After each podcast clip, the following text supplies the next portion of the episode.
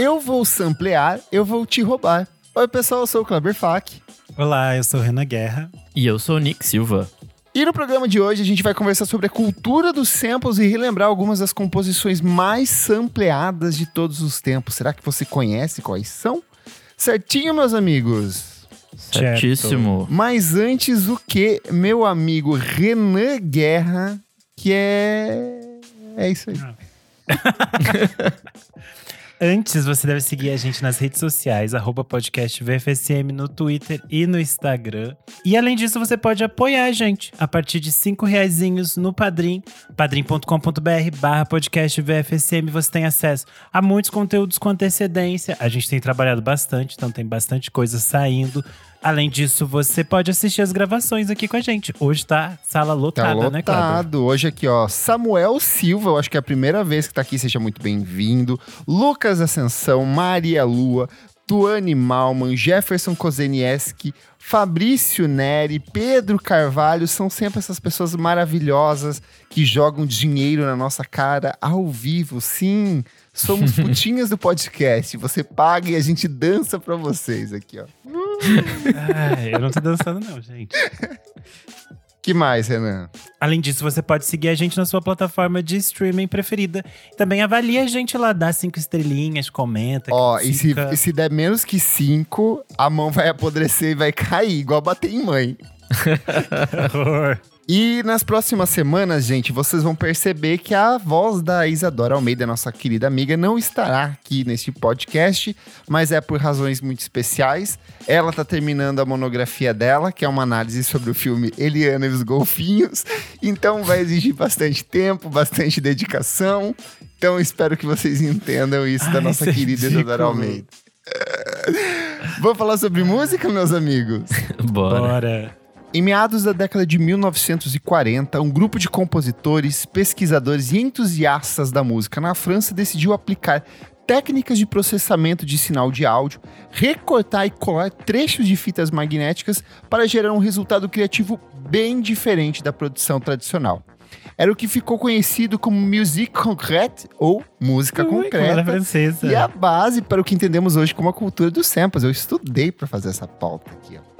Ao longo das próximas décadas, diferentes artistas como o compositor John Cage, os jamaicanos King Tub e Lee Scratch Perry, e até mesmo os Beatles na música Revolution 9, utilizaram desses fragmentos de captações de campo e até mesmo trechos de outras músicas para ampliar ainda mais esse conceito. Porém, foi no início dos anos 80, com o surgimento do hip hop, que esse estilo de composição ganhou ainda mais destaque, abrindo passagem para um universo de novas possibilidades. Era a consolidação da cultura do remix e da sobreposição de elementos que não apenas romperam com qualquer traço de conforto dentro da indústria, como mudaram de vez a forma como entendemos e até mesmo consumimos música. Com o lançamento de obras como Three Feet High and Rising de 1989 do De La Soul e Pose Boutique do Beastie Boys lançadas no mesmo ano, um novo estilo de composição foi apresentado, impactando inclusive questões jurídicas e leis de direitos autorais que até hoje vêm sendo questionadas e revistas em diferentes países. Afinal, como que você cobra pelo sample dentro de uma música?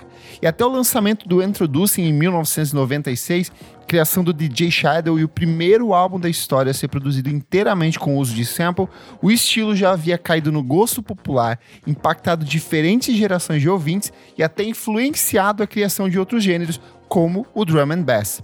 Porém, nesse vasto universo de pequenos fragmentos, recortes, costuras muitas vezes imperceptíveis, algumas composições se destacam e continuam a impactar o surgimento de diferentes criações. E é sobre isso que a gente vai falar hoje. A gente vai conversar sobre algumas das composições mais sampleadas de todos os tempos, entender como essas músicas acabaram se transformando de um jeito muito mágico dentro da história da música.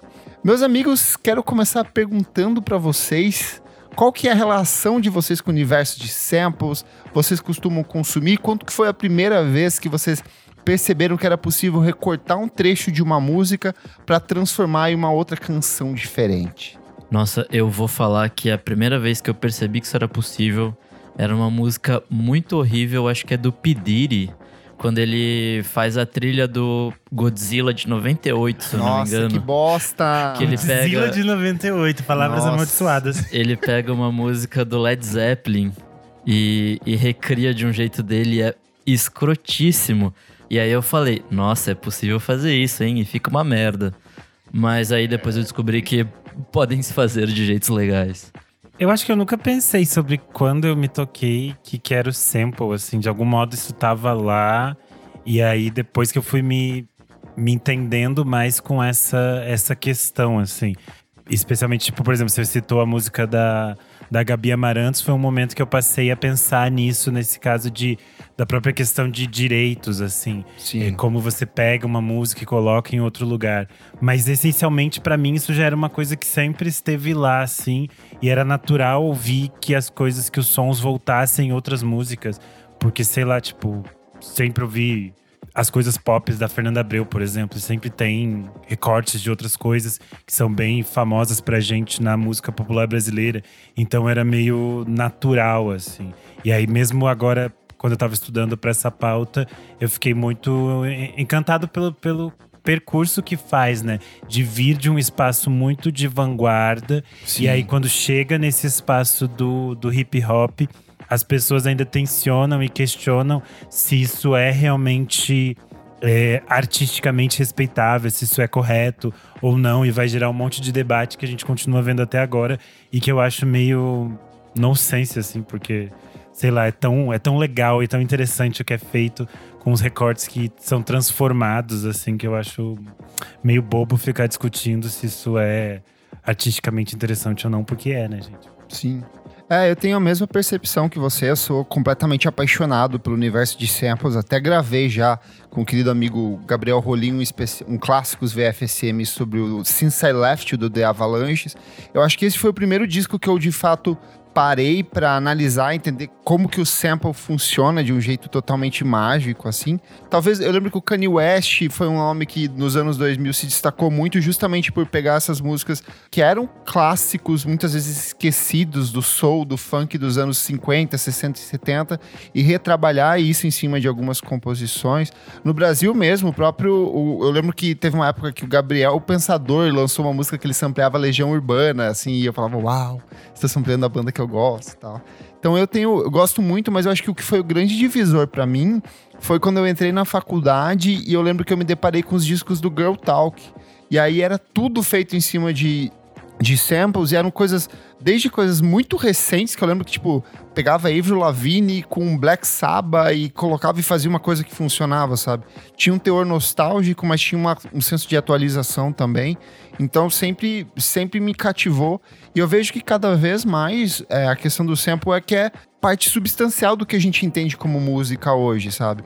E eu acho que inclui desde. Eu acho que muitas vezes a gente fica com essa ideia de que o sample é esse fragmento de voz ou um trecho melódico que fica se repetindo e complementando a faixa. bateria, principalmente. É, mas às muito vezes ele é pegado. uma coisa imperceptível mesmo. É um beat, é um- um- uma, uma vírgula dentro da canção que acaba sendo recortada de outro universo e cai ali dentro de uma maneira muito perfeita, né?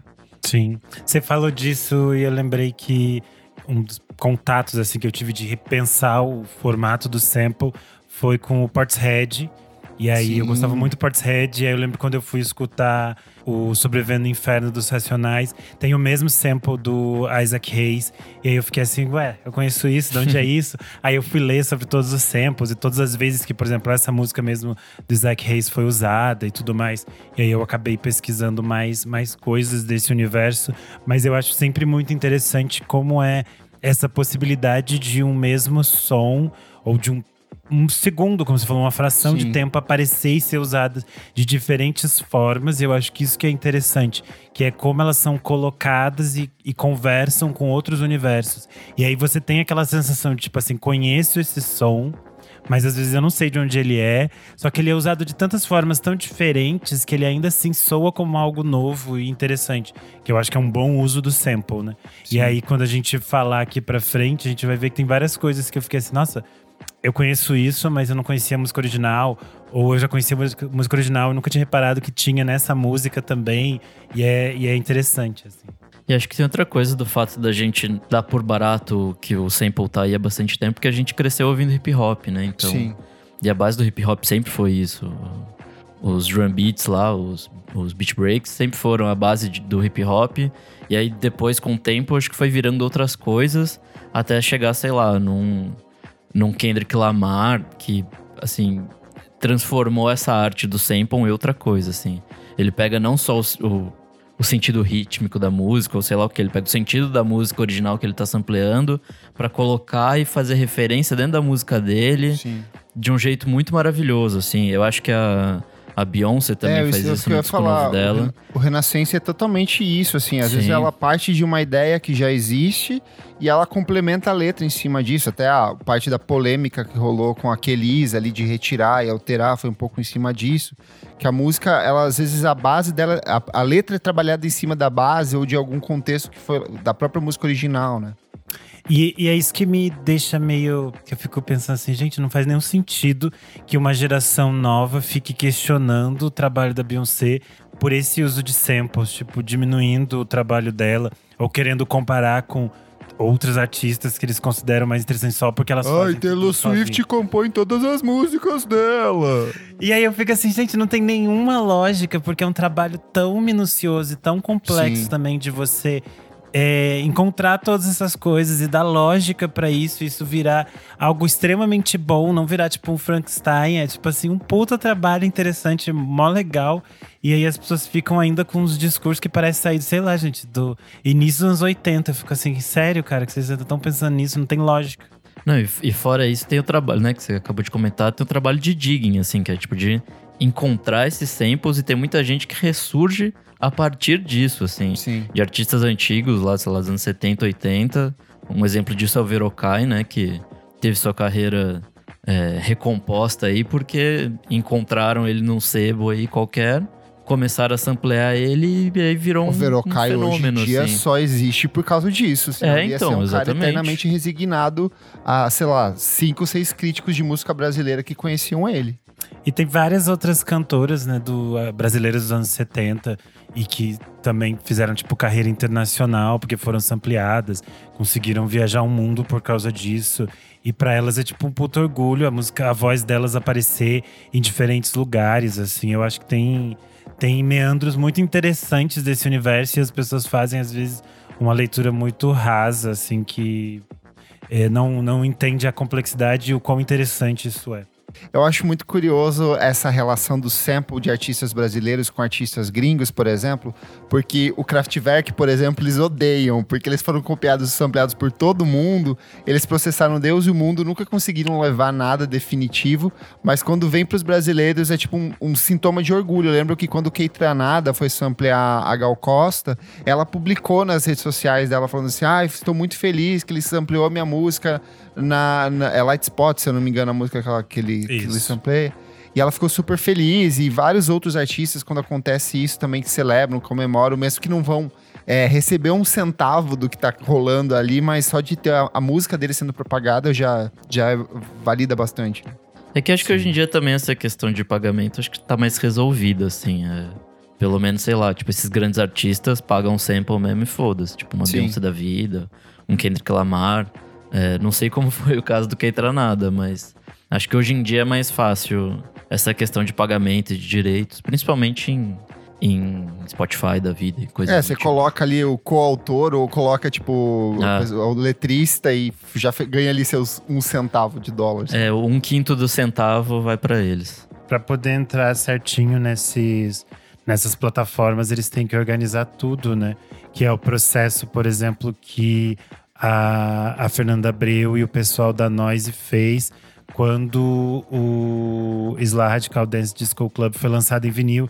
Eles tiveram que fazer todo esse processo de caçar de novo todas as autorizações. E ela também fez esse processo para o disco poder entrar nas plataformas, porque ele ficou muitos anos fora das plataformas. E é o caso que a gente tem alguns discos que até hoje não estão nas plataformas Sim. por causa de todas essas essas polêmicas, né? A gente até comentou de alguns deles no episódio que a gente fala de discos que não estão no Spotify. Sim. O próprio Since I Left do Avalanche foi um trabalho que muita gente falava que nunca ia para as plataformas de streaming, porque os caras usaram, é, reza a lenda que eles usaram nove- mais de 900 samples e que eles perderam o controle do que eles estavam usando. Então, mas conseguiram organizar e entrou finalmente. Mas são vários trabalhos mesmo que acontecem. Ah, o De La Soul, se eu não me engano, também não tá, O né? De La Soul até hoje não Soul tá. não tá. É. Mas vamos aqui, ó, porque a gente montou um- uma lista com as 10 músicas mais sampleadas de todos os tempos. Eu tentei procurar é, as músicas brasileiras mais sampleadas de todos os tempos, mas assim, o número é bem insignificante perto dessas, então nem, nem valia a pena. Mas Arthur Verocai, Gal Costa, Maria Bethânia são nomes que são sempre muito utilizados, principalmente dentro do hip hop. É, além, obviamente, de Tom Jobim e todo o universo da Bossa Nova ali, é, vira e mexe sempre aparece. Mas a grande concentração aqui na nossa lista, é, ela gira em torno de clássicos do soul funk dos anos 60 e 70, muito de base de hip hop mesmo, do, do, princípio do hip hop, vai voltar em outros trabalhos. E para montar essa seleção, eu usei a própria lista que é do Who Sample, que é o site que organiza todos, o maior, é literalmente o maior, organiza todas as músicas sampleadas. Você vai lá, você faz a marcação de quando começa o sample, onde que aparece, que músicas compõem a base disso, então é tudo muito bem organizado. O acervo deles é enorme, é mantido pelo próprio público. E essa lista do top 10, ela é, costuma mudar bastante. Às vezes avança um, avança outro, mas acho que ficou bem legal e dá para ter uma noção de tudo que tem aqui. Vamos começar aqui em décimo lugar, Hot Pants Bonus Beat do Bob Bird. Ela foi sampleada 827 vezes. I'm coming, I'm coming, baby, I'm coming, coming, come, help me. Your baby understand. I'm coming. I'm coming, baby. I'm coming. Come, come, help me.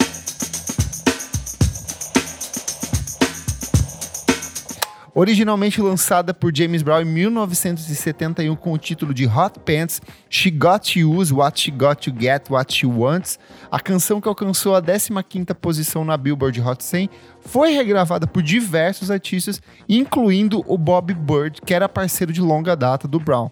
Só que em 1987, durante o lançamento do compacto I Know You Got Soul do Bird, uma batida essa incorporada pelo produtor Tim Rogers trouxe novo significado à faixa que acabou sendo incorporada por diferentes nomes da música eletrônica. Quando a gente ouve de cara, você fala assim, é aqui que veio e é aqui, é a origem, e aí você começa a perceber que essa música tá em uma dezena de milhares de outras canções e ela é assim sensacional. Você já ouviu essa música alguma vez? Eu fiquei passado com a, os lugares onde ela aparece e o fato de que eu não conhecia ela, então eu tava ouvindo e fiquei assim, gente, aqui, ali, as coisas que você separou, eu fiquei muito chocado. Não, o pior para mim é que a, a, segunda versão, né, a versão do Bob Bird, foi usada durante muito tempo no Anticast como trilha. Então eu comecei a ouvir e falei. Meu Deus, é daí que eu conheço a música e até hoje eu não sabia o nome dela. Eu sempre procurei, mas nunca encontrei. É que ela é uma levada muito característica de música eletrônica, de drum and bass mesmo, dessa Sim. música eletrônica de rave dos anos 90. Só que ela vai cair em discos da Madonna, ela vai cair em músicas do Stone Roses, ela vai cair em Wannabe do Spice Girls. Então, assim, é uma música que ela foi por caminhos eh, muito, muito fantásticos, né? Eu acho que é interessante a gente falar, você falou do drum and bass. Muitos dos samples que a gente vai falar aqui aparecem em muitas músicas de drum and bass, porque eu acho que tem muito isso da característica do gênero de fazer essas repetições, esses usos Sim. de novo. E aí é bem interessante que muitos desses, a maioria desses samples na, em muitos dessas, desses usos deles está relacionados a esse gênero, assim. Então você acaba reconhecendo as coisas mesmo sem saber direito da onde, mas tem aquela coisa assim, nossa, eu vi isso e tem cara de anos 90. É que principalmente essas batidas de, de soul, assim, né? Tem muita essa batida sincopada, assim, essa bateria que, tipo, adianta um beat ou faz alguma coisa Sim. diferente. E aí, você acelerando isso, vira um drum and bass, assim, tipo... Sim. É muito instintivo, né? Você pegar, diminuir o tempo um pouquinho e colar, colar, colar, colar, colar, e aí vira. O negócio é muito legal. Agora ouve aí as músicas que usam desse sample clássico.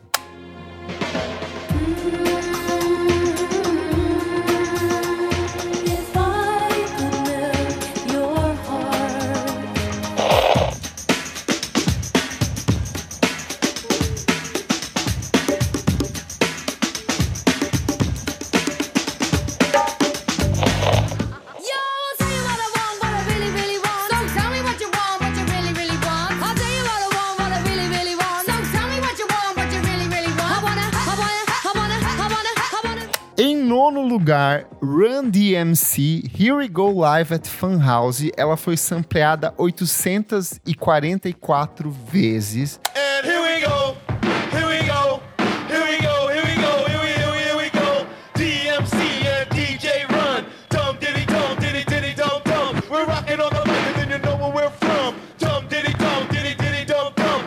E aí ela é bem curiosa, porque assim, essa é uma música que ela é uma gravação ao vivo e ela tem vários trechos que são muito significativos.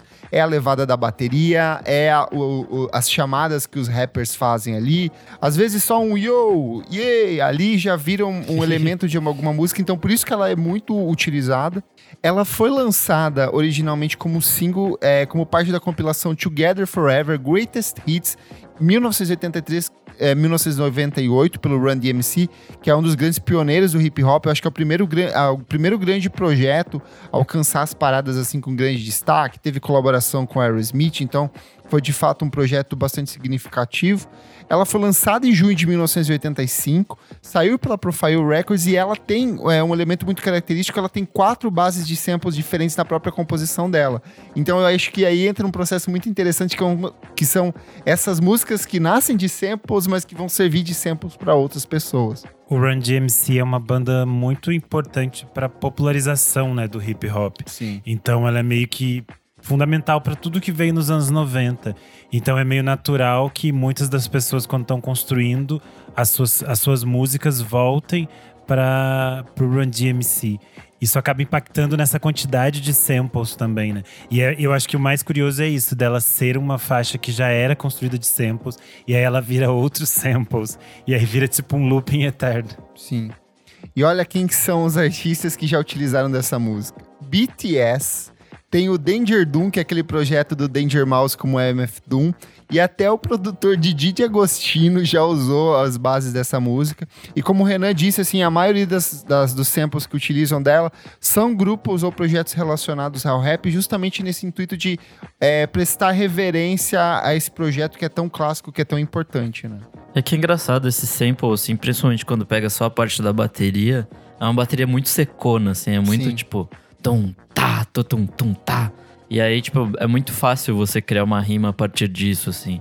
E acho que cada um desses projetos que a gente falou vai para algum canto diferente usando, usando isso, mas é interessante, assim. Acho que só o Didi Agostino que ele usa as falas, né? Tipo. Sim. E é uma coisa super EDM bizarra, assim. Tipo, adorei que você pegou esse, esse exemplo, porque é muito legal. Tipo, os diversos usos de uma só música, assim. Ouve aí como que ficaram essas músicas.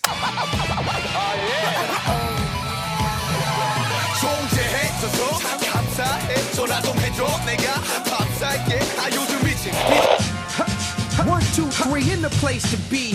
MF Doom, Talib Kweli. Oh, here we go. On born days, I used to blow out. Oh, yeah.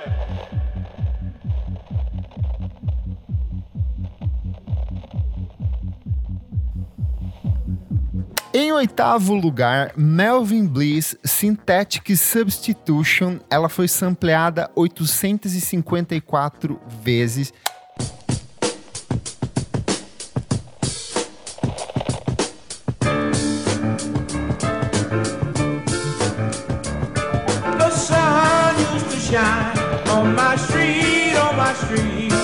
Aí aqui é um fato curioso que a gente falou que algumas dessas músicas são pérolas, preciosidades, coisas perdidas e esquecidas ali pelo tempo, porque o Melvin Bliss é um cantor e compositor de Chicago que teve apenas um grande sucesso, que é a música Reward de 1973. Porém, o que realmente atraiu a atenção dos produtores e fez com que ele fosse sampleado ao longo da história foi o lado B desse mesmo compacto, que é essa Synthetic Substitution, que é uma levada de bateria assim muito clássica, muito característica. É um B-side, é uma música que nem devia ser tão aclamada, tanto que o que ele lança é Reward. Só que ela caiu no gosto dos produtores e dos próprios artistas do hip hop e se transformou em uma, uma das criações mais utilizadas, principalmente dentro do R&B, da música pop de maneira geral. E é fantástico, assim, porque você vai encontrar variações dela em um bop do Hansons, você vai ouvir em músicas do Wu-Tang Clan e até em músicas da Mariah Carey essa canção. E é, é divertido também, né? Porque é uma levada super simples, assim, tipo, não tem nada demais, é tipo uma bateriazinha, assim. Acho que quando você Ela tá aprendendo a tocar ali, né? bateria, né? tipo, é um dos primeiros beats que você aprende, assim, sabe? Mas ao mesmo tempo é super poderoso porque todo mundo faz e é bom pra caralho, assim. Sim. E eu acho que entra naquela, naquelas questões que às vezes as pessoas criam o som e daí depois elas descobrem que, tipo, hum, parece que você não criou isso. Isso estava na sua memória porque todo mundo já usou. E aí Sim. você tem que pagar o crédito também, né? Que isso Sim. acontece, vira e mexe acontece essas polêmicas de ai, fulano plagiou o outro. E na verdade é porque a gente tem uns sons que a gente ouve toda hora e eles ficam tão construídos na nossa cabeça que é natural que a pessoa, às vezes, remonte aquilo de, de outras formas e aí acaba tendo que pagar os direitos, gente. A justiça sempre vem. No, no caso do Hanson, até acho que é um pouco disso, assim. Me parece ser uma coisa mais, tipo, tocada mesmo. É, já o Wu-Tang Clan é super proposital de... Pegamos esse beat aqui e tá. Estamos esfregando a sua cara. Sim. Que é isso. Boa. Ouve aí um pouco dessa música.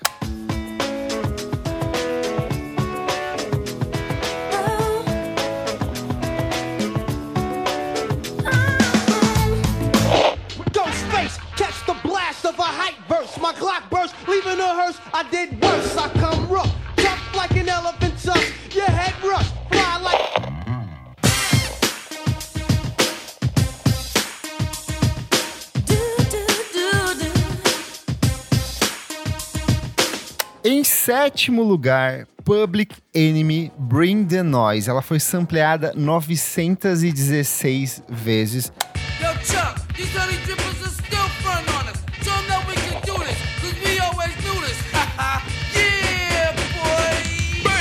how low can you go? Death row? What a brother know. Once again, back is the incredible rhyme animal, the uncannibal, the public enemy number one. Bring the Noise é um dos grandes clássicos do rap norte-americano. Ela foi originalmente lançada na trilha sonora do filme de 1987, que é o Less Than Zero, e ela também foi lançada como single naquele ano, só que mais tarde ela se tornou a primeira música do álbum It Takes a Nation of Millions to Hold Us Back, que é um dos grandes discos do Public Enemy, uma das grandes obras do hip hop. Ela alcançou a 56ª posição na parada da Billboard de R&B hip hop, e assim como muitas das canções do gênero, ela foi concebida a partir de samples, incluindo tem um trecho é, bastante icônico, que é o, o, o Malcolm X falando Too Black, Too Strong, que é, depois foi reutilizado por diversos outros artistas, e ela tem é, na base dela trechos de músicas de artistas como James Brown, Marva Whitney, tem, deixa eu ver o que mais que tem aqui, tem Funkadelic. Funkadelics, Commodore, então assim, por si só, ela já é uma verdadeira experiência sonora e uma verdadeira homenagem à música negra dos Estados Unidos, só que ela acabou reverberando e sendo incorporada a diversos outros trabalhos. E ela foi parar nos trabalhos de Kanye West, os Racionais MCs no comecinho da carreira e o próprio De La Soul. Então, é, é uma música que ela não foi tão abraçada pelo pop, mas ela continua reverberando eternamente dentro do próprio hip hop do R&B, né? Nossa, essa música é muito icônica pra mim, porque ela tá na trilha do Tony Hawk Pro Skater 2. então eu ouvi ela pra um caralho, ela é muito boa, assim, É boa puta merda. E eu acho que o Public Enemy entra nessa mesma questão que a gente falou antes do Run DMC. Eles são muito fundamentais para essa formação do que a gente vai passar a conhecer como o hip hop. E então ele tá meio que na base de, do som de todo mundo que vai construir música nos anos 90, né? Tanto que ele vai aparecer no início da carreira dos Racionais e outros artistas também vão usar esse sample sempre nessa nessa coisa de celebrar esses artistas que são é, importantes para eles, assim. Acho que isso é, é muito legal dessa coisa de do, do universo do rap mesmo, de é, elevar e de celebrar e de sempre reverenciar essas pessoas que construíram algo antes. Perfeito. Ouve aí. Damn. Here we go again. Everybody saying what's not for him, but everything I'm not.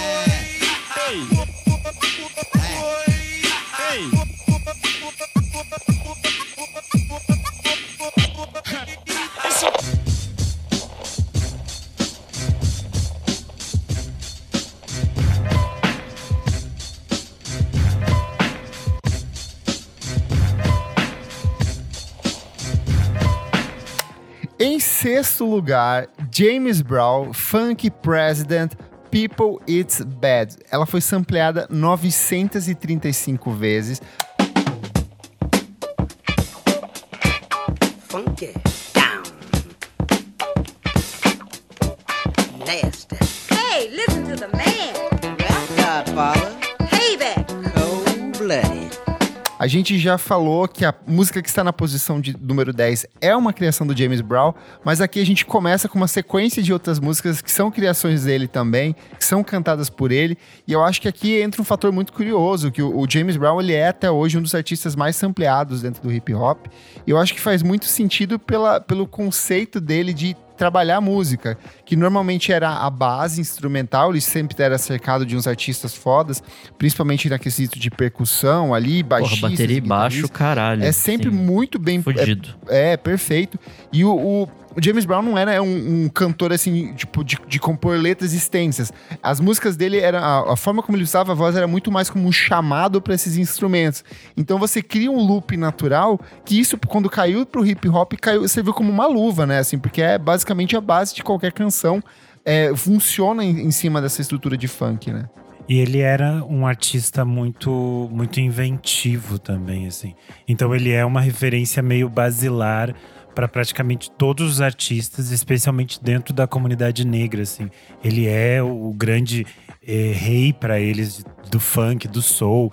Então ele tem uma, uma importância muito simbólica muito forte quando a gente vê que, sei lá, nos Estados Unidos tem muitas dessas coisas de, que nem no Brasil tem, de colocar uns cara meio aleatório, daí mete lá, ah, o rei de tal coisa. É Elvis Presley, estão falando de você. E aí, e aí eu acho que para as pessoas, para a comunidade negra é muito importante ter uma figura como James Brown e é um cara muito, muito foda. E aí eu acho que, como você falou, as músicas dele têm essa essas possibilidades de serem trabalhadas, tanto que as, as músicas que a gente fala aqui, elas são usadas de formas muito inesperadas, assim, que eu não poderia imaginar. sabe? É, eu acho legal que boa parte das músicas que a gente tá falando aqui, tipo, o sample não tá, tipo, no comecinho da música, tá, tipo, sei lá, lá pro meio, quase no final, vai ter um drum beat muito legal. É uma que aí viradinha eles de usam, bateria assim, ali, tipo, bem discreta às vezes. É, assim, e aí eles pegam e, e fazem um stretch disso, tipo, ou encolhem, ou, ou sei lá, dão algum jeito de, de mudar e transformar numa outra música, assim. Isso é muito legal, de não só encontrar a música perfeita, como o ponto específico daquela música perfeita. Sim. Então acho que todo o processo de criar um, um sample vem daí também, assim, de, dessa pesquisa muito louca. Isso é um fato curioso que Funk President ela foi lançada em 1974 e ela foi feita em homenagem ao presidente dos Estados Unidos, que era o Gerald Ford, que sucedeu o Richard Nixon na Casa Branca pouco antes de ser gravada. E ao longo dos anos, como muitas das músicas do Brown, ela foi incorporada em diferentes músicas como sample e durante muito tempo acreditou-se que ela fosse a música mais sampleada de todos os tempos. Então, ela ficava disputando ali esse, esse título. E ela vai aparecer em trabalhos de gente como NWA, Grimes e até nos malucos do Aqua. Ouve aí. Right about now, NWA.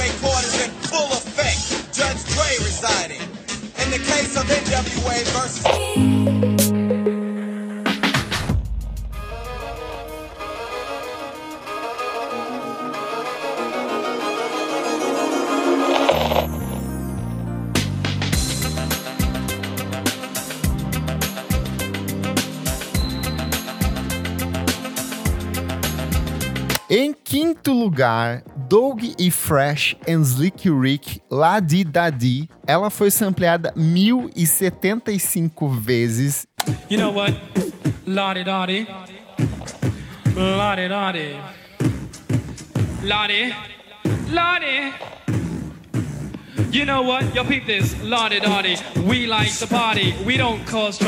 Então aqui a gente já chega na casa dos milhares, aqui é um número bem expressivo.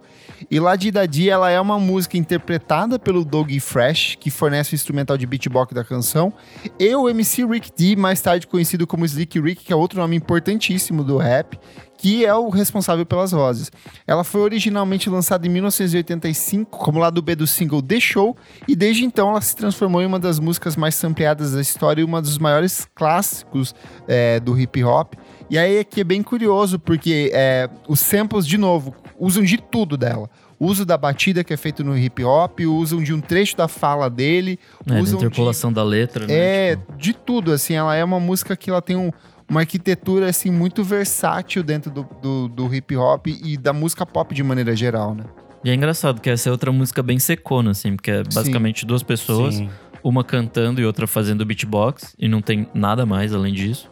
E aí eles conseguem criar toda um- uma música gigante, assim, sei lá, tem tipo uns 5 minutos, é bem grande. E é engraçado também como eles selecionam esses samples, porque é muito básico, assim, então, tipo, você tá pegando o ritmo ou você tá pegando a própria batida que o, que o cara fez lá, sabe? Eu, eu acho in- interessante essa parte de construção. Eu acho que justamente por ela ser meio esquelética, assim, ela acaba servindo muito pra, pra mão dos produtores. Então, a gente vai ver desdobramentos delas em projetos muito distintos de música pop. Por exemplo, Miley Cyrus vai usar em Can't Play Stop, Venga Boys vai usar em Like to Party, Mariah Carey vai usar, Beyoncé vai usar. Então, ela é uma música extremamente versátil e que vem sendo reciclada e reincorporada ao longo dos anos. Eu acho que às vezes, muitas vezes, o produtor tá ali ciente do que ele tá fazendo, homenageando, mas o artista em si, é, em questão, por exemplo, Miley Cyrus, duvido muito que ela conhecesse a música original, sabe? Então eu acho bem interessante como ela sobrevive até hoje, essa canção. Eu mesmo nunca tinha escutado essa versão, a original. Desconhecia, mas é uma coisa que tava muito. A hora que começou, é como se eu já conhecesse ela inteira, por causa de todos esses fragmentos que a gente escuta por aí. E o uso na música do Venga Boys é perfeito. Ouve aí como é que ficou.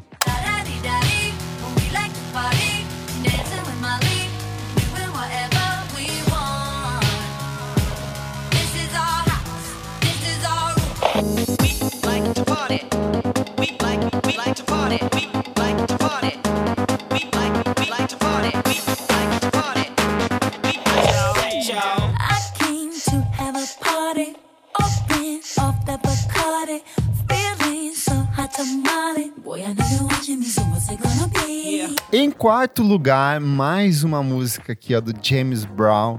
Funk Drummer, essa aqui é um clássico, essa aqui você já ouviu ela de todas as maneiras possíveis e você nem deve ter se tocado. Ela foi sampleada 1761 vezes.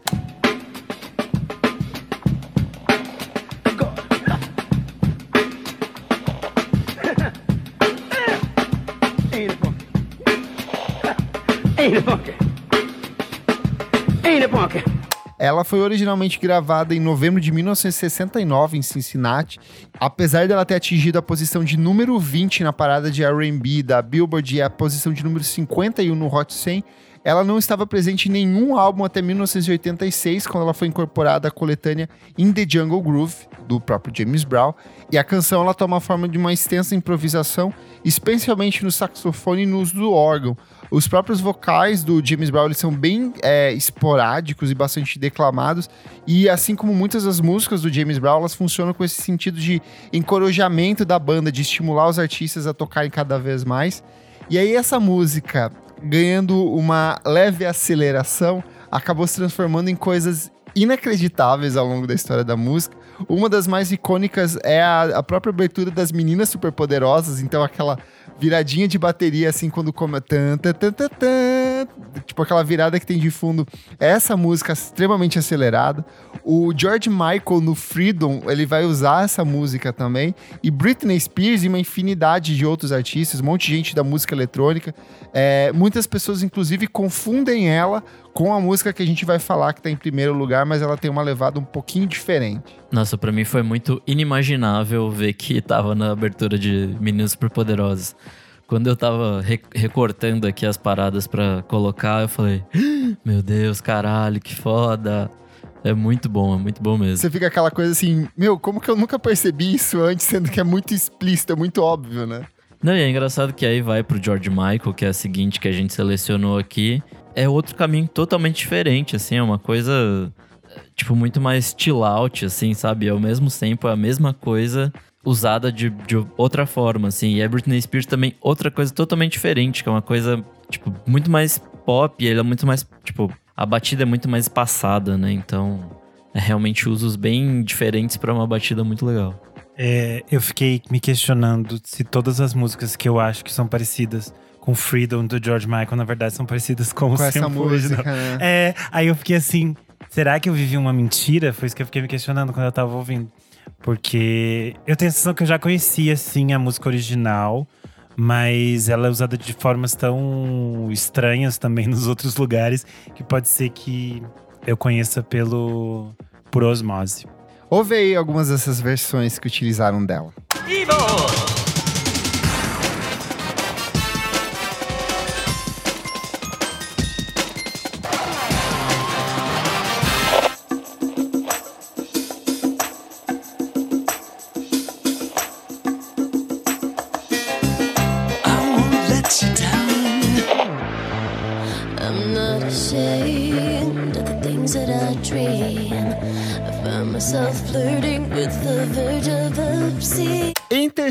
lugar, B-Side Change the Beat. Essa eu não conhecia mesmo, mesmo, mesmo. Ela foi sampleada 2.610 vezes. Change o beat. Change o beat. Change o beat. Change o beat. C'est Louis, Fava Freddy, détective privé. Toutes les femmes qui E Change the Beat é uma música escrita e gravada pelo Fred Brett White, do, que é o, o Fab Five Fred, que é um dos pioneiros do hip hop. E apesar da sua relativa obscuridade, Change the Beat se transformou em um dos singles mais sampleados de todos os tempos. A parte sampleada da canção normalmente vem bem no final, que é no lado francês, que é com uma voz feminina do disco, quando a frase fica meio. Uma certa frase da canção fica meio em loop, que ela fala assim: This stuff is really fresh. E tem um efeito na voz que dá uma distorção ali. Esse efeito acabou sendo incorporado por uma infinidade de outros artistas. Muitos deles usam como uma assinatura, quase como o Murder on a Beat, sabe? Essas assinaturas de produtores. DJ Khaled, eles usam meio que isso como uma marcação, assim, muito DJ. característica. E assim, é, é muito incrível, porque ela é- eu acho que ela é muito essa característica de, de hip hop dos anos 80, mesmo de ser uma coisa mais seca, mais, mais livre de possíveis excessos, assim. Mas ela é outra música que acabou se transformando e seguindo por direções criativas completamente distintas. É surreal, porque é tipo pouquíssimos segundos, mas é algo Sim. muito marcante. E que aí, depois que você ouve a primeira vez lá, e você vai ouvir nos outros exemplos que você colocou, você fica assim, nossa, tá sempre ali. E você não tinha percebido, mas estava Sim. sempre ali. É que também, eh, vendo assim, ó, o tipo de produção da época, acho que teoricamente é uma coisa não tão difícil de produzir, que é, sei lá, tipo. Sabe, essas drum machines, assim, eu acho que é, é muito, tipo, você escolher os timbres das coisas e ir apertando os botão e dar aquele quantize maroto pra tudo entrar no, no tempo certinho. Então acho que é muito isso, assim, a construção dessa música, porque ela é bem secona. Então acho que é, é bem esse rolê, assim, e aí pra galera pegar e refazer isso depois, acho que não é tão difícil. Assim, é que é interessante que essa faixa, a original, ela é bem desse momento que eles estavam, tipo assim, brincando com essas coisas e descobrindo e tentando inventar coisas. Tanto que o uso da voz é super exagerado nos efeitos e tudo mais. Eu acho que isso também é, é bem fruto de um tempo, assim. E é interessante como eles conseguem desmembrar essas, essas coisinhas que estão ali no meio para usar depois. E olha, quem são os artistas que utilizaram desse trecho tão significativo? Britney Spears em I'm a Slave for You. Beastie Boys, que é outro grupo que vira e mexe, fazia homenagens e reverências aos clássicos do hip hop. E até o Justin Bieber, na primeiro álbum de estúdio dele, tem uma música que utiliza de algum trecho. Ouve aí. Now watch me.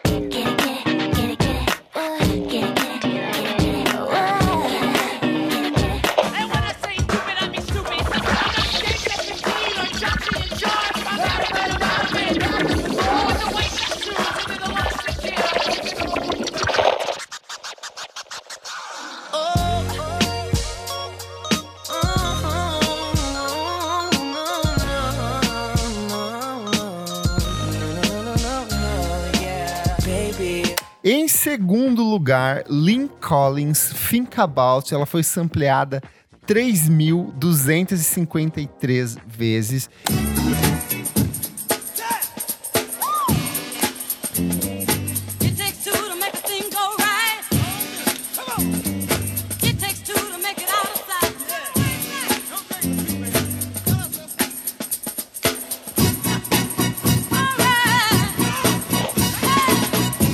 E E About It é uma canção funk gravada pela Lynn Collins e lançada como single pela gravadora do James Brown, a People Records, em 1972. A gravação foi produzida pelo Brown, que também escreveu a canção e conta com instrumentação da banda de apoio do James Brown, que era os DJ Bees. E ela foi a faixa título do álbum estreia de Collins.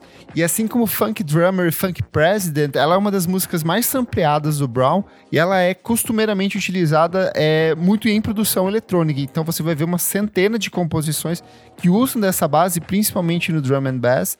E aí tem algumas das coisas que eu acho fabulosas. O JMXX em Gosh vai utilizar de elementos dela, vai utilizar tanto da voz quanto da levada da bateria.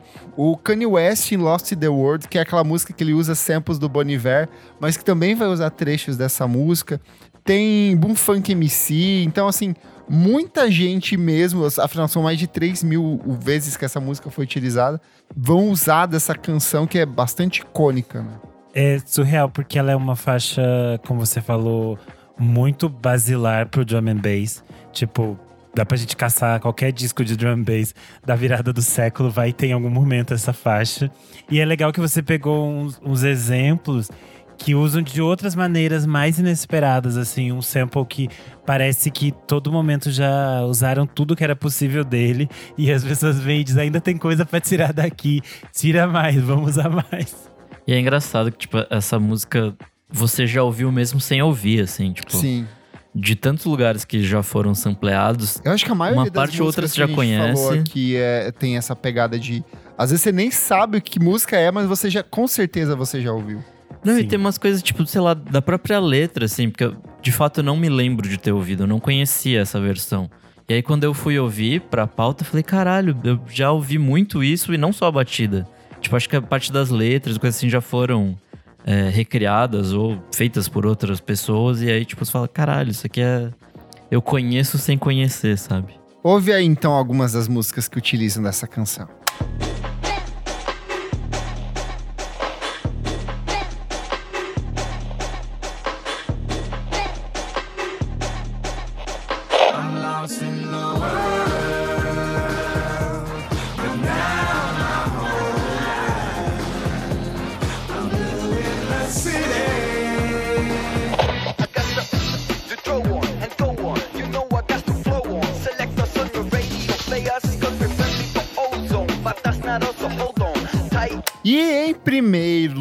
A música mais sampleada de todos os tempos, e essa também você com certeza já ouviu, The Winstons com Amen Brother. Ela foi sampleada 5.814 vezes.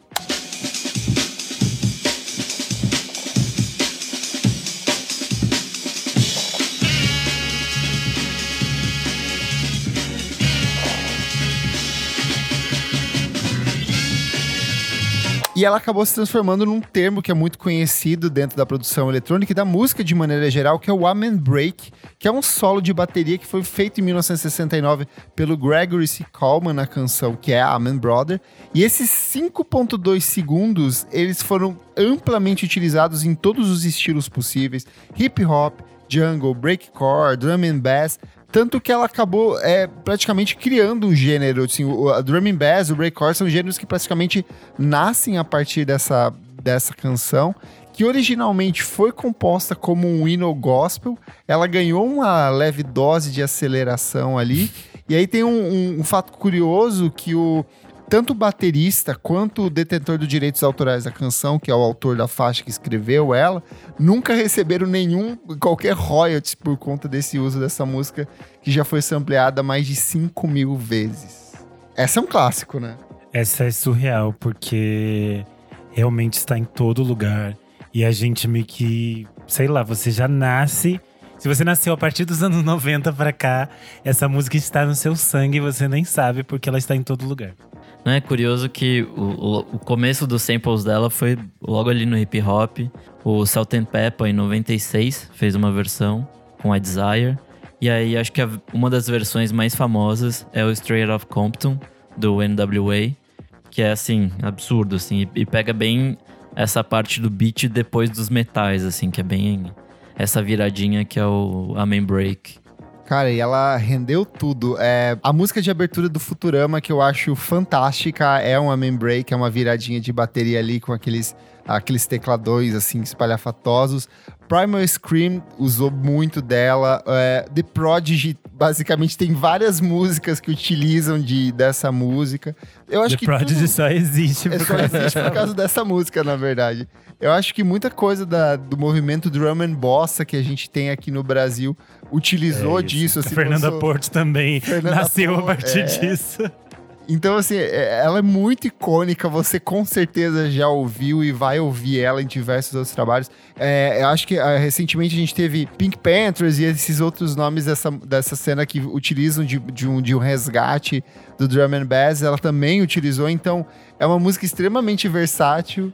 E tem vários artistas de rock que já usaram, tipo Oasis, Nine Inch Nails, verdade. umas coisas assim que parece é, é usado realmente em muitos lugares aleatórios. E aí você pode ficar tipo horas ouvindo músicas onde isso foi usado.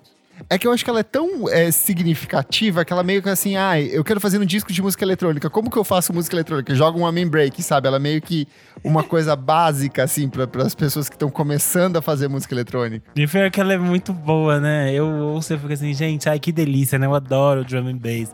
Eu adoro essa batida. Ela tem muito. Eu lembro que tinha uma versão, eu não sei se era do CDJ ou alguma dessas versões desses players de DJs que ela vinha com uma base dessa pra você usar, sabe?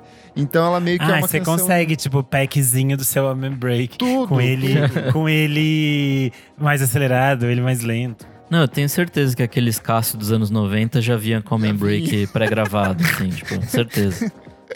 E eles colocavam um latido em cima. Boa. Ouve aí um- um- algumas das músicas que utilizam dela.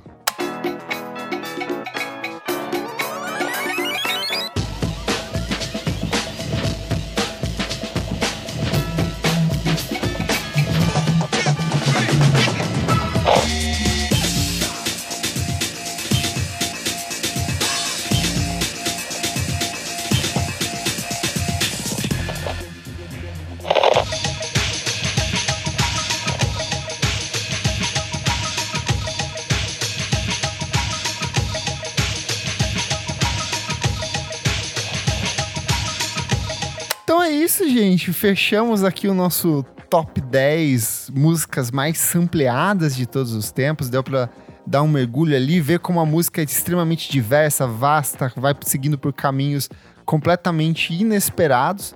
A lista está aqui, mas a conversa continua. Vai lá no nosso Instagram, na edição desse post. Conta pra gente como foi que você conheceu algumas dessas canções, qual que é a sua relação com o uso de samples, se você gosta, não gosta, se você acha que sample é roubar na música, se não é música de verdade, vai lá dar sua opinião de merda polêmica pra gente. Vai a fazer a próxima marcha contra o semana. sample. É. Marcha da família brasileira contra o sample. Bem isso. Vamos pro próximo bloco do programa. Não paro de ouvir.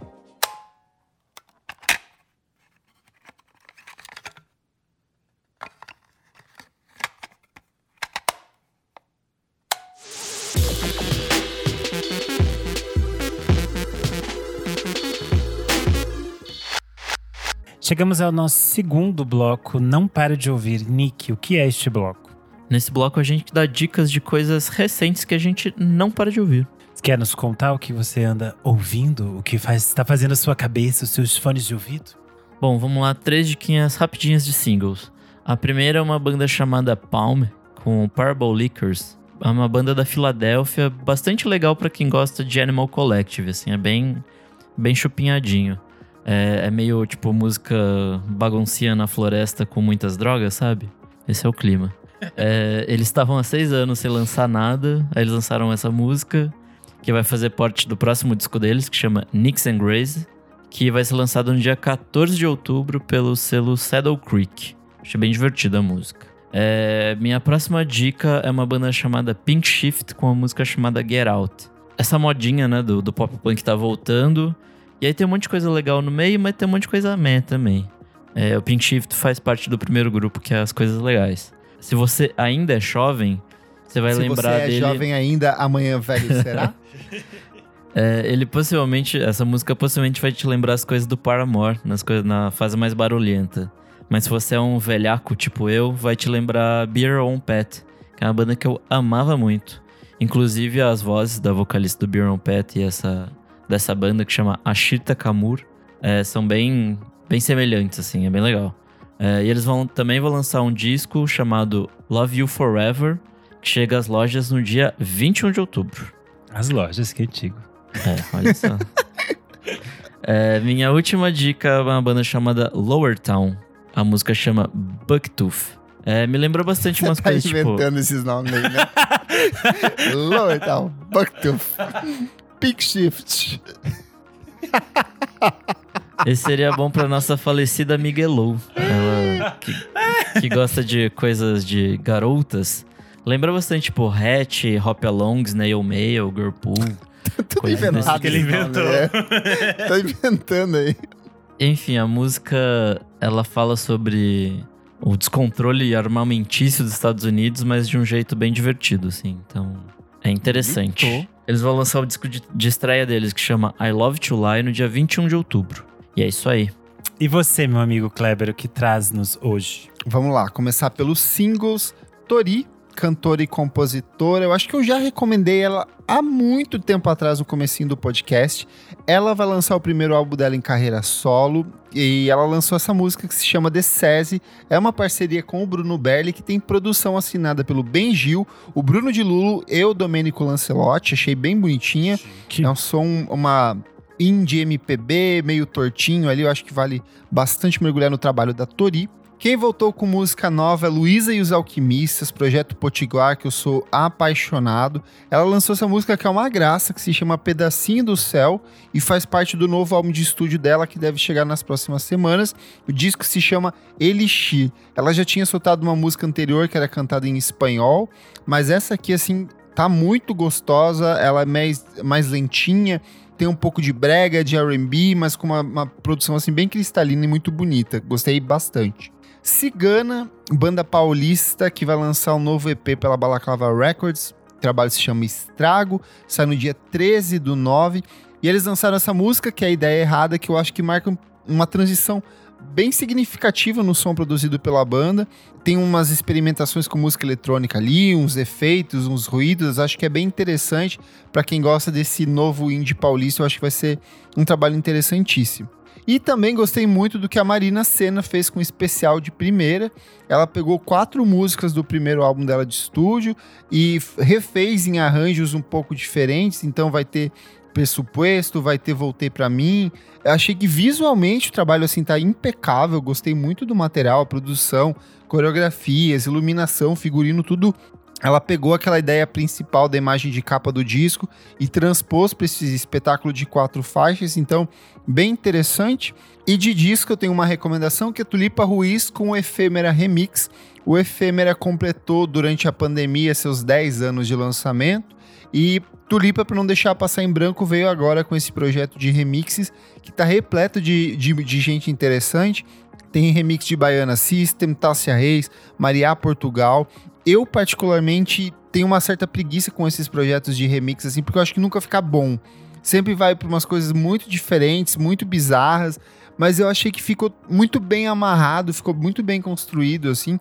Eu acho que preserva muito da essência original do disco, mas ele abre caminhos e aponta para direções criativas bem diferentes, então eu gostei bastante. Você ouviu ele também, Renan? Eu gostei bastante. Bem por isso que você falou, assim, ele tem uma. Apesar de ter umas coisas meio estranhas no meio, ele tem uma unidade muito boa, assim. É bem interessante. Você ainda reconhece aquelas canções, mas é como se elas ganhassem um, frescor novo, assim. Eu achei bem bonito. E além disso, ela lançou um álbum visual junto, né, Isso. pra acompanhar, que também tá bem bonito. E falando em é, aniversário de 10 anos da Tulipa, eu vi hoje que, pra quem é de São Paulo, ela vai fazer um show especial no Sesc Vila Mariana, tocando o Tudo Tanto, acompanhada da Orquestra Sinfônica de Heliópolis. Ai, que Acho que vai ser um tudo! show bem bonito. Vai ser nos dias 3 e 4 de setembro. Então, é nesse final de semana, tem que correr. Tudo. Tanto. E você, meu amigo Renan Guerra, já que tá aí, o que, que você traz? Bom, vamos lá. É, de singles, eu gostei muito do novo single da Pelados, que é uma banda aqui de São Paulo. Muito Se chama Nunca Sozinha, Sempre Mal Acompanhada. É, a Pelados é formada por diferentes artistas que estão em outras bandas que a gente gosta, tanto que tem o Theo e o Vicente, que fazem parte da Uma Enorme Perda de Tempo, que acompanha a Sofia Chablau. Também tem a Manu Julian, que é do Fernet. Eles lançaram esse single pela Matraca Records e eles devem lançar um disco ainda esse ano. Eu achei bem interessante que é meio tipo. É meio rock, mas é meio pop estranho. Meio jazz também, essa bateria É. meio jazz, tortinha. Vai pra vários lugares meio malucos. É e uma aí a voz é meio curtinha. doce, assim. Então é bem- é, tem uns pequenos contrastes, assim, que é bem bonito mesmo. Sim, gostei bastante, tô bem curioso pelo disco novo da banda. É, outro single é do Quinones, se chama O Rio Continua Rindo. O Quinones está preparando o próximo álbum dele, é o quinto álbum solo dele, vai Belíssimo. sair em setembro. E é bem interessante essa faixa, ela tem uma pegada mais pro lado do samba rock, assim, tem uma, uma batida mais grooveada. E ela tem uma letra do Alberto Continentino que fala um pouco desse caos do Rio de Janeiro dos últimos anos, tanto que a capa do disco, feita pelo Felipe Marones, é, um, é uma colagem, alguns desenhos sobre uma foto do Museu Nacional quando ele pegou fogo. Então achei bem interessante esse primeiro apontamento do novo disco do Quinones e estou curioso. Então é Quinones, o Rio continua rindo. É, de discos, saiu o disco novo da Diamanda Galás, que é a minha bruxona que eu gosto bastante. Achei bem louco. É bem maluco, eu acho que retoma bem as coisas que ela se propõe a fazer nos anos 80. Tanto que ele tem essa formatação bem pro ódio do Spotify, que é basicamente só duas faixas. São duas. São dois, dois atos, né, que ela chama. Que o disco se chama Broken Gargoyles. E as duas faixas é Broken Gargoyles 1, Mutilatus, Broken Gargoyles 2, Abiectio. E é meio que isso aí, tem toda uma. É baseado nos poemas alemães sobre homens que voltavam da guerra, mutilados e todas essas coisas. Todas essas coisas que sempre faziam. Conceito. É, que já faziam parte, faziam muita parte desses projetos mais experimentais dela dos anos 80. Aí nos anos 90 ela entrou por essa coisa que era um pouco mais acessível, digamos assim, pro público, que ela fez o disco com Joe Paul Jones. Ela Entre muitas faz- aspas, né? não, entre muitas aspas. Tem o disco dela de cantora, que ela regrava algumas coisinhas. Mas eu acho que esse volta fundo, assim, pra essa coisa bem avant-garde. E aí é interessante porque ela vai fazer algo que ela fazia nos anos 80, só que com outras tecnologias de agora. Então, as coisas que ela faz, os gritos que ela dá, os, os usos que ela faz da voz, é, é bem interessante. Eu acho que se. Pra quem nunca ouviu nada da Diamanda Galás, pode ser bem assustador começar por esse aqui. Então, talvez ele é um disco mais para iniciados. Eu não Mas sei, amigo. Eu acho que quem gosta de. eh, Tem muita gay que gosta de arca hoje em dia, que gosta de, tipo, nossa fritação. Eu acho que talvez não seja mais tão. Ano passado, muita gente ouviu aquele disco da Língua Ignota também, que eu acho que vai pra um É, caminho pode ser, um, parecido. pode ser um bom caminho. É. Mas é. É vale estranho, pena. mas é É bem legal. estranho, mas vocês podem ouvir também. Se, se achar muito estranho, tem umas outras coisas dela que são mais acessíveis. Mas é bem estranho, é bem darkzão assim. Além disso, saiu o disco que eu tava esperando A há maior. séculos. Que é o novo disco da Julia Jacqueline, Pre-Pleasure. Que difícil, é tipo trava-língua. Tira o pau da boca. Não, porque esse aqui é antes do prazer, Cleve, não é do prazer. É, eu fiquei encantado. Que álbum lindo. Ela serviu tudo o que eu queria. Eu acho que ela já tinha soltado vários singles, então a gente já Sim. tinha meio que uma ideia do que ia vir no, no disco, mas eu acho que ela tá muito mais. Eu acho que a produção dela tá muito mais redondinha, assim. Porque ela sempre foi uma compositora muito, muito foda. Eu acho que isso segue.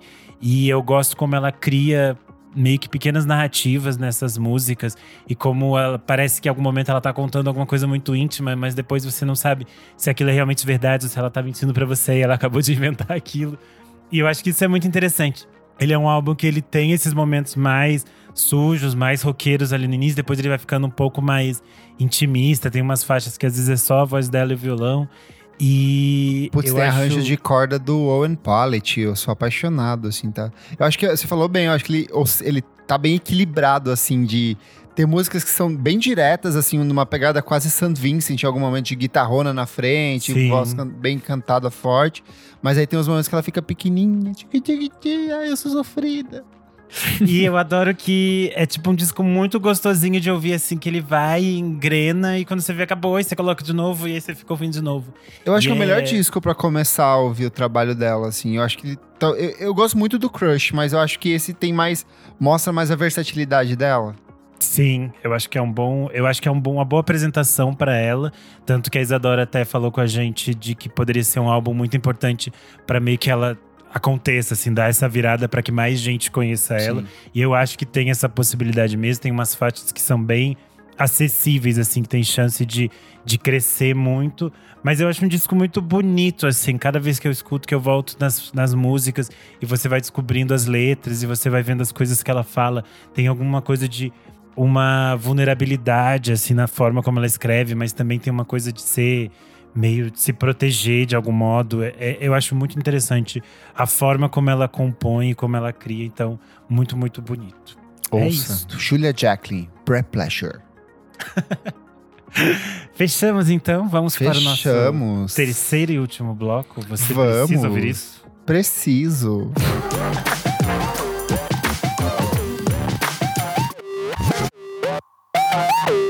Chegamos no nosso terceiro e último bloco. Você precisa ouvir isso. Kleber, o que, que é esse bloco? Qualquer coisa. Que tiver aí. Ai, peguei ele, tava andando na rua, viu? Tinha uma dica, acabou a dica, recicla a dica e faz a dica. Exato. Receita, livro, filme, série, podcast. Hoje eu tô cheio de dica aqui. Bom, Cheio então pode começar aí.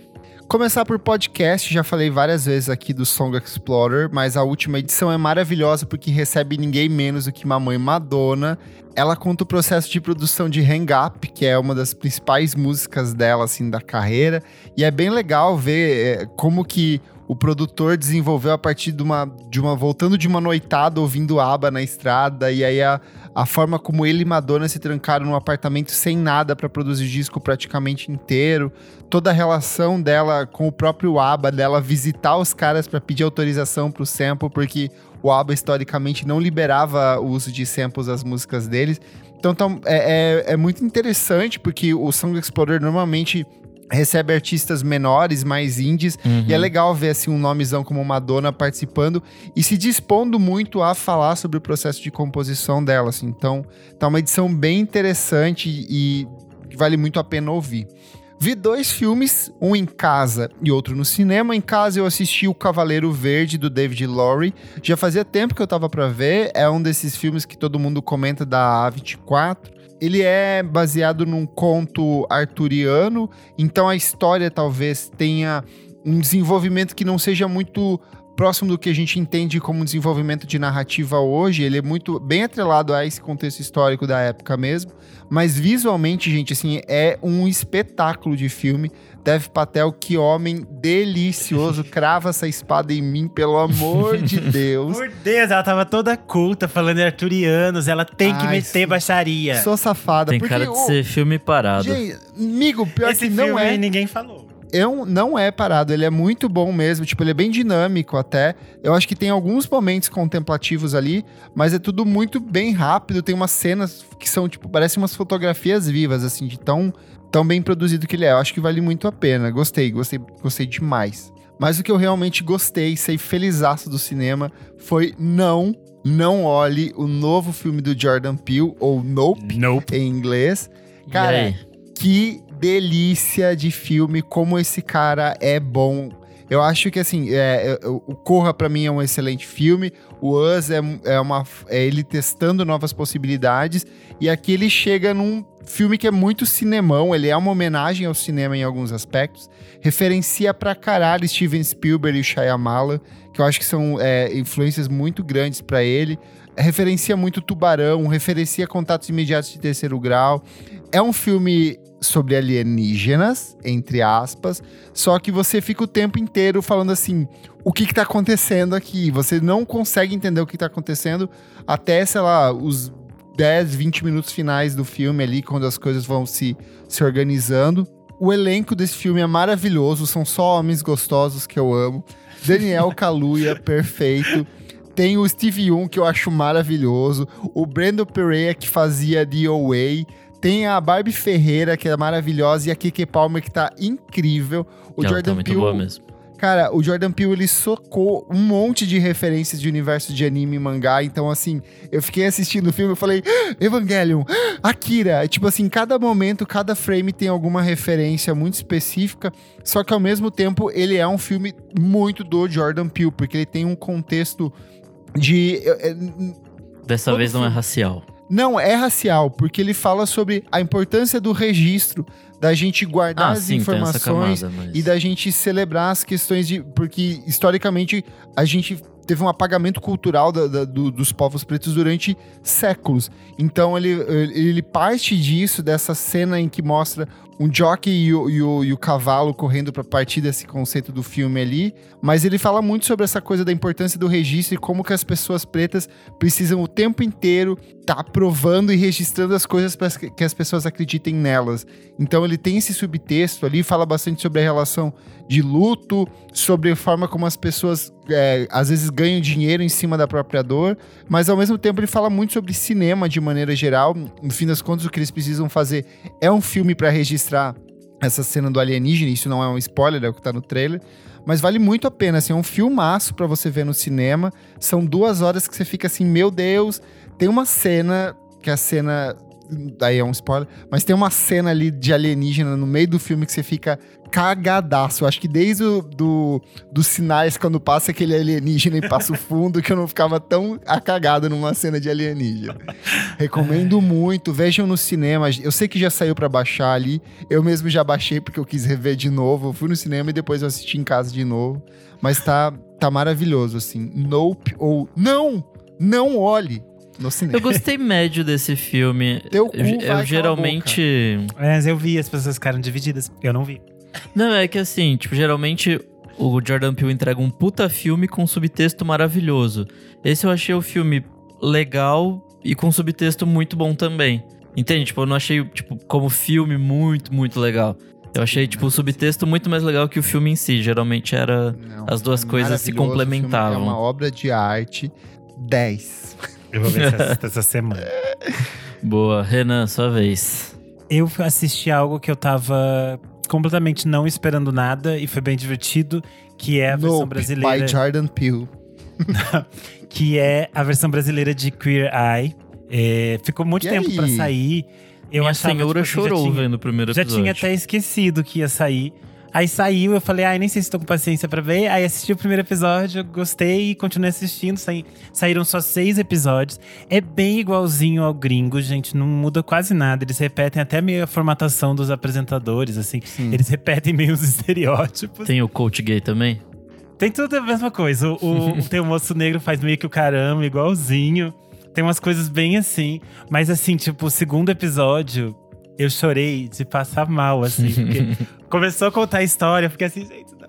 Ai, meu Deus, que história emocionante. Mas fiquei chorando. os personagens que eles atendem são héteros ou são gays? Ou é diverso? É diverso. Eu não Tá. terminei ainda. Mas eu- os que eu vi apareceu já mulheres, assim, meia idade. Tá. Esse segundo episódio é um pai, viúvo. Então são várias histórias, assim, são vários personagens di- diferentes. E, mas são poucos episódios, né? Então é bem, é bem curtinho. Acho que eles estão meio que testando, ver se esse formato funciona. Ver se vai ter Mas- patrocínio. É, mas eu achei bem legal, assim. Uma coisa que eu gostei é que, por ser no Brasil, as reformas da- das casas. São reformas, né? Em casas de verdade. Sim. Não é aquelas casas feias dos Estados papelão. Unidos. Isso já me deixa mais feliz também. E não tem muito aquela coisa de. Aquela parte, tipo, tem no, no original da comida. Isso não tem. E eu gostei, porque sempre me irritava aquela parte Ai, do sim. Anthony É- não é ensinando é nada. Tipo, desnecessária. ai, vou fazer um guacamole pra você. É sempre a mesma coisa. Então não era bom, eles, graças a Deus, cortaram. E achei super rapidinho de ver, uma delicinha. A minha segunda dica é algo que eu acho que eu já falei aqui, mas vale a pena falar de novo, que é o Closed Pics da Criterion Collection, que é tipo What's in My Bag da, da Moiba que a gente falou esses dias, só que a versão da Criterion Collection eles escolhem DVDs e falam de filmes que eles gostam. É, eu gosto porque é meio caótico, assim. Não é tipo. O do, do What's in My Bag é tipo bem organizadinho, né? Sim. Tem um formatinho de programa. Esse da Criterion Collection, eles largam a pessoa num, num cantinho lá do, do escritório deles, que tem um monte de DVD. E a pessoa faz o que quer. E às vezes a pessoa fica falando, você não tá entendendo direito. É tudo meio bagunçado, mas é, É no bem YouTube? divertido. É no YouTube. É, tanto que o episódio mais recente que eles subiram esses dias é com o Wilco. E eles estão, Ah, tipo assim, legal. nesse cantinho. Só que estão todos eles lá meio apertados, eles ficam se empurrando pra pegar os negócios. Esse ano saiu alguns bem legais. Tem o da Charlotte Gainsbourg, tem o da Sarita Choudhury. E tem uns mais antigos que eu gosto também, tipo do John Waters, o dos irmãos Safidi, o da Aubrey Plaza. E tem uns bem antigos que são legais porque são engraçados, tipo do Paul Dano, porque é tipo 100% o Paul Dano. E o do Slavoj Zizek, porque é o Slavoj Zizek. Meu E ele Deus. também é engraçado escolhendo filmes. E eu adoro ouvir ele falando de filmes. Mas é isso, são basicamente é, celebridades, artistas do universo do cinema ou da música. E eles entram na. Eu acabei não explicando, né? O que é a Criterion Collection. A Criterion Collection é um selo de, de cinema nos Estados Unidos que eles relançam grandes clássicos, eles fazem é, edições especiais, eles restauram filmes. É uma coisa super legal. E nos Estados Unidos, inclusive, eles têm o próprio streaming deles, mas ainda não chegou no Brasil. E aí eles levam as pessoas para esse escritório deles, onde tem esses, essa coleção de DVDs. Assim. E é bem legal para quem gosta de, de filmes cults, para quem ama cinéfilo. É isso. Boa. Boa. E você, meu amigo Nick Silva, o que que você traz? Bom, semana passada eu trouxe dois podcasts, na semana eu trarei mais um. É, chama Projeto Querino. É Que eu vi esse. maravilhoso, assim. Eu ouvi só o primeiro episódio ainda, então não é a dica completa ainda, mas eu já tô adorando. Um podcast criado pelo jornalista Tiago Rogero e, né, tem o selo de qualidade da Rádio Novelo e da revista A Piauí. maior. Então, assim, você já sabe que vem coisa boa por aí. É, basicamente, ele conta a história do Brasil por uma perspectiva negra, assim. É, nesse primeiro episódio, eles discutem um pouco a independência do, do país e, né, que estamos às portas de, teoricamente, completar aí 200 anos de independência. Porém, a forma que é contado é, tipo, você nunca é, aprendeu na escola, assim, tipo... São muitos fatos e muitas coisas interessantes sobre isso e como a nossa independência está totalmente ligada ao regime escravocrata e basicamente a gente só se tornou independente para continuar o regime escravocrata aqui. Então, assim, são coisas que a gente vai escutando durante o episódio, vai ficando bastante revoltado. Enfim, é uma desconstrução Ele já, bem. fe- ele já encerrou ou ele tá em produção ainda? Já Tem oito- encerrou, encerrou, são oito né? episódios. São Tá. oito episódios. Cada um tem mais ou menos uma hora. É, assim, parece ser muito interessante. O restante, né? O primeiro episódio eu amei. É, quero ouvir mais durante essa semana. Enfim, maravilhoso, assim. é, em tempos políticos que estamos, só ouça porque é importante. Perfeito. Arrasou. Comentários referentes à última edição do podcast, número 210, em que relembramos alguns dos melhores discos de 1992, com participação da queridíssima Nicole Cabral. Vou pegar aqui o comentário do underline Lucas Rodrigues, que parece ser belíssimo. É, ele falou assim: Meu favorito de 1992 é o Erótica da Madonna, seu álbum mais promíscuo e ambicioso e que, com a produção fina do Shape Pit Bone, inserindo elementos de hip hop e house misturado com R&B e sintetizadores, aliado às ótimas composições do disco e a estética icônica de Dominatrix na persona de Dita, sem esquecer do livro Sex, lançado no mesmo ano, marcaram aquele período como uma das eras mais significativas da loira ambiciosa do pop. Olha, o Lucas é um fã de Madonna. Certeza que tem calcinha da Madonna. O Rafael Underline BZ falou: dois discos de música eletrônica que curto muito e foram importantíssimos para tudo que veio depois foram os álbuns de estreias do The Prodigy, Experience e o do Moby. Comentário do Journor558. Eu amo esses nomes. Terminando de escutar a pauta aqui, senti falta de dois discos que gosto muito, ou será que vocês falaram eu tô aqui falando groselha? Um deles é o disco de estreia do Prodigy, não, a gente não falou, mas acabamos esquecendo, que já emplacou um dos grandes hits da carreira deles, com Out of Space. O outro é o I, Jonathan, do Jonathan Richman, que talvez seja um disco mais importante hoje do que naquela época. Particularmente, acho que ele é meio que o pai do Mark DeMarco e companhia, que surgiram nos anos 10. Eu até coloquei na, na nossa pauta, mas assim, acabou que era muita coisa, a É, gente tinha acabou muita não coisa, citando, não- mas é um discão mesmo, de fato. Foi uma pauta engraçada, né? Porque tinha. Quando eu olhei de cara, eu achei que a gente não teria tanta coisa pra falar. E aí a conversa rendeu um montão e as pessoas Sim. ainda estão citando coisas que a gente também não citou. Achei isso bem legal. O arroba Pedro Henrique Coelho disse: dois discos de 1992 que eu amo e vocês não falaram são o auto-intitulado álbum de estreia do No Doubt e o uh, On the TLC Type das TLC. Verdade, duas coisas realmente importantes pro que seria esse pop né, dos anos 90, assim. É que eu acho que as boas coisas deles viriam depois, né? Eu acho que são principalmente sim. o, o No Doubt, eu acho que é o trabalho seguinte já que, que emplaca de fato, né? Sim. Comentário do Rod- Underline Rodrigo Berg, ele falou assim: adorei a dica trilha com o mozão, olha só. Vale a pena a trilha do Pico do Jaraguá. Eu já pesquisei, vai ser minha próxima viagem, Rodrigo. E dar um pulinho em Paranapiacaba também, quero conhecer. Tem que aproveitar que está friozinho, que é bom para visitar em dias Tem que ir em dia de neblina. É, em dia de Pra neblina. tirar né? foto de capa de disco disco- de. De bruxa. É. Tem umas trilhas delicinhas, sem falar que a cidade é um charme. Ele também falou que episódio delicinha, amei. Xadê realmente é uma sereiona chique. Agora que a gente tem o, o, o podcast, o perfil lá do podcast VFSM fora de contexto, a gente tem que ficar lançando umas frases assim meio sem sentido, sabe? Pra pegar. Tipo, mamei minha mãe andando de fusca, sabe? Umas coisas assim, nada a ver. Meu Deus. Clever, por Deus. O, o interessante do trabalho deles é essa captura da poesia do que a gente fala, entendeu? Que tá na natureza. E o último comentário aqui, ó. Gui Evandro, ele falou R.E.M., Alice in Chains e Blind Melon. Então é isso. Eu sou arroba Kleberfac no Twitter e no Instagram, dicas diárias de música todos os dias. E você também pode me acompanhar lá no meu site, musicainstantanea.com.br. Eu sou underline Renan Guerra no Instagram e no Twitter. Tem texto novo lá no Monkey Buzz. Eu fiz um 5 para 1 da Marina Lima, acho que tá bem legal. É, vira uma dobradinha com o episódio que a gente já tem aqui do Por Trás do Disco sobre o Marina Lima de 92.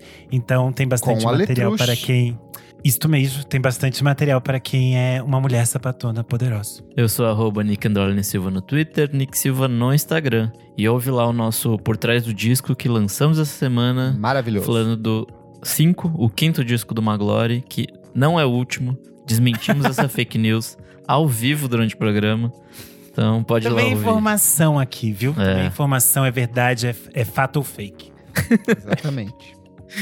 Não esquece de seguir a gente nas nossas redes sociais, arroba podcast VFSM em tudo. Segue a gente na sua plataforma de streaming favorita. Se puder, apoie a gente, seja um madrinho, um apoiador aqui, ó, como Lucas Ascensão, Jefferson Kozenieski, Maria Lua, Tuane Malman, Fabrício Nelly, muito obrigado por apoiar a gente e compartilhe o nosso trabalho com os seus amigos e tudo mais. Isadora segue fazendo o TCC dela sobre Eliana e os golfinhos, então vai lá no Twitter da Isadora e fala boa sorte no seu TCC, Isadora. Os golfinhos estão com você. Muito obrigado pela sua audiência e até a próxima edição do programa. Tchau, tchau. Tchau.